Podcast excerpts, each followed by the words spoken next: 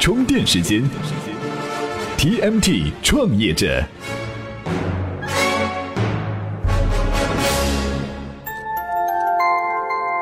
专属于创业者的行动智慧和商业参考。各位好，欢迎收听 TMT 创业者频道。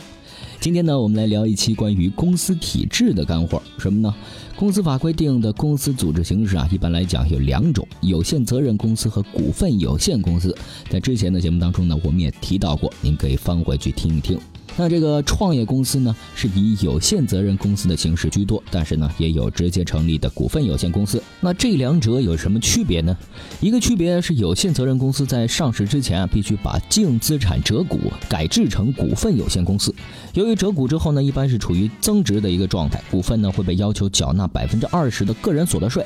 打个比方，原来有限公司的注册资本是一千万，经过多年的打拼哈，改制时的资产呢是到了三千万。那折股之后，税务局就会对自然人股东要求按照三千万减去一千万，再乘以百分之二十，也就是两千万乘以五分之一的四百万来征收个人所得税。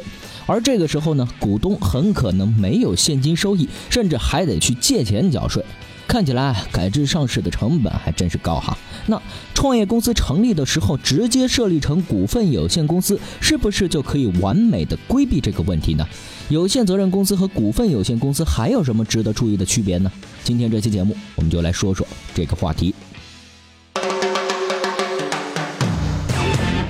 欢迎回来，您的创业公司适合哪种形式？有限责任公司还是股份有限公司呢？我们需要对他们的优缺点做一个了解。股份有限公司的最大特点是股份转换自由，想卖呢就能卖。如果说一个股东决定向他人转让自己所持有的股份，是不需要征得其他股东同意的，而且其他股东想购买的话，还没有优先购买的权利。从这点上说，股份公司的股东完全可以是甩手掌柜的角色，来去自由，谁也管不着。而且股份有限公司上市不用改制，可以规避掉我们前面提到的有限责任公司改制的成本。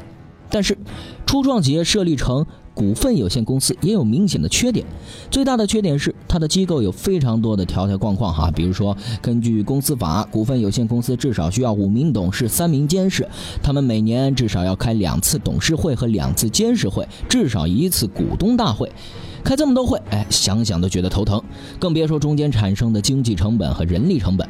另外，股份有限公司因为股份转让的自由，很可能某个股东把股权转让给了其他股东不希望进来的人，导致公司经营不顺或者团队不稳定。这就是股份有限公司形式的一些优缺点。再来说说有限责任公司的优缺点哈，它最大的优势呢是适合小团队作战，经营成本低，没有股份有限公司董事会啊、监事会啊那些条条框框，比较适合创业企业的初步发展。另外，转让股份呢没有股份有限公司那么自由。根据我国的公司法规定哈，有限责任公司的股东向公司以外的人转让股权，至少是要经过半数原公司股东的同意。如果股东们有意见，那不同意转让的股东们啊，就应当购买转让的股份。这条法律呢，实际上是保护了股东整体的利益。直白的说，有限责任公司的股东们志同道合，不容易有不相干、不喜欢的人进来占有股权。对创业公司来说，这点凝聚力尤其重要。相应的，有限责任公司的形式呢也有缺点，需要其他股东同意才能够转让，不免让急着抽身离去的股东心急哈。另外，有限责任公司上市的话，还必须改制成股份有限公司，公司越大，这中间产生的时间和经济成本就越高，这是有限公司的一些优缺点。那在探讨创业公司究竟是适合有限责任公司的形式，还是股份有限公司形式的时候，一个绕不开的话题就是公司上市。在继续这两种形式之前呢，我们首先来听听清华大学翟山鹰教授描述的公司上市流程。充电语录：一个企业正式在公开募集市场上市的过程是这样子的：先由一个企业一定要找到一个叫券商，券商找着三师：律师、审计师、评估师，然后三师做股份制改造，把资料报证监会初审、预审，最后呢发审委。发行审核委员会开会，过会，发审委通过了，你就等着排队就可以上市了。大的过程就是这样。这公司上市的大过程啊，当然是大同小异。显然，不同的公司有不同的处理方式。我们前面分析了有限责任公司和股份有限公司的优缺点，不难发现，有限公司的主要特征是强调人的结合，看重股东之间的合作和共同利益；股份有限公司的主要特征是资本的结合，强调股东利益的最大化。仅从这个制度设计上来说，哈，有限责任公司更适合中小企业，股份有限公司适合上市公司、新三板挂牌公司这种股份可以自由转让的公司。虽然这两种形式的公司在资金和员工规模方面一般都有所差别，但是根本的股权转让方式的差别，在不同的环境中，这既是优点又是缺点。如果创业公司的目标直接是在海外上市，不在境内的资本市场玩，出于管理的简易和节省费用的考虑，哈，境内的公司主体可以设立成有限公司的形式，不过要经过证监会的同意，并且符合国外证券市场的架构。如果创业公司的目标是在境内上市，直接设立股份有限公司也有充分的理由，我们也不陌生，也就是避免有限责任公司改制成股份有限公司的种种麻烦。那我们刚才多次说到上市之前的改制，究竟具体是什么含义？过程又是怎样的呢？不妨来听听今天的充电贴士。充电贴士：两种企业形式，也就是有限责任公司和股份公司之间的互相转换，称之为企业改制。绝大部分改制是有限公司改制为股份公司。在改制过程当中，通常以有限公司的净资产折股成立股份有限公司。实际上，公司在这个过程当中，往往只是法律形式上的变更，股东层面的持股比例并没有发生其他的变化，公司的设备、厂房、土地和办公室员工也没有变化。但是在税务眼中，改制的过程等于有限责任公司的股东将自己占有的净资产份额出资，成立了一家新的股份公司。看来，转制成股份有限公司只是法律意义上的变更，公司实质上并没有发生变化。但是麻烦也有不少，比如公司的净资产增高了，折股以后，相对于原先持有的出资额也增高了，被要求缴纳个人所得税。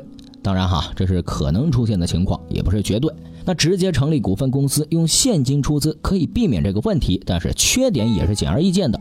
股份公司体系庞大，需要五个董事、三个监事。创业公司一开始员工可能还不到八个人，此外还需要定期召开会议，并向工商部门报备，不免麻烦。所以，如果创业公司有较为成熟的人员配备和资金实力，可以直接成立股份公司；而如果企业处于真正的初创期，最好还是采用有限公司的形式。好，充电时间今日关键词改制。公司要到新三板挂牌，到沪深交易所上市，必须将有限公司改制为股份有限公司。同时，这个过程也被称为股改。那改制究竟需要具备哪些条件？核实资产之后怎样认缴出资额？税务问题怎么处理？今天您在充电时间微信公众号回复“改制”两个字，就可以找到这样一篇文章，汇总了有限责任公司改制过程中会遇到的种种难题。那本期节目观点呢，来自知乎作者汇富创投投资总监沈。一冰，再次感谢沈老师授权充电时间使用他的文章和观点。本期节目由库里企划编辑，Loud News 老彭监制。感谢您的收听，我们下期再见。原力，原力，原力，充电时间激活您体内的商业原力。充